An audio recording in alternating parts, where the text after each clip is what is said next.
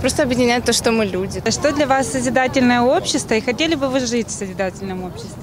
Во-первых, должна быть человечность, конечно. И, ну, я так понимаю, что мы сейчас все к этому стремимся. Уважать друг друга для начала. Да.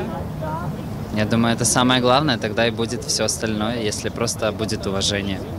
Нужно слышать людей, нужно слушать друг друга, чего хоть, хотят одни, чего хотят другие, и приходить к какому-то общему знаменателю для того, чтобы было комфортно сосуществовать всем вместе. И окружающей среде тоже. Я хочу пожелать оставаться людьми всегда. И быть счастливыми. А я хочу пожелать, чтобы все были хотя бы чуточку добрее, друг к другу особенно.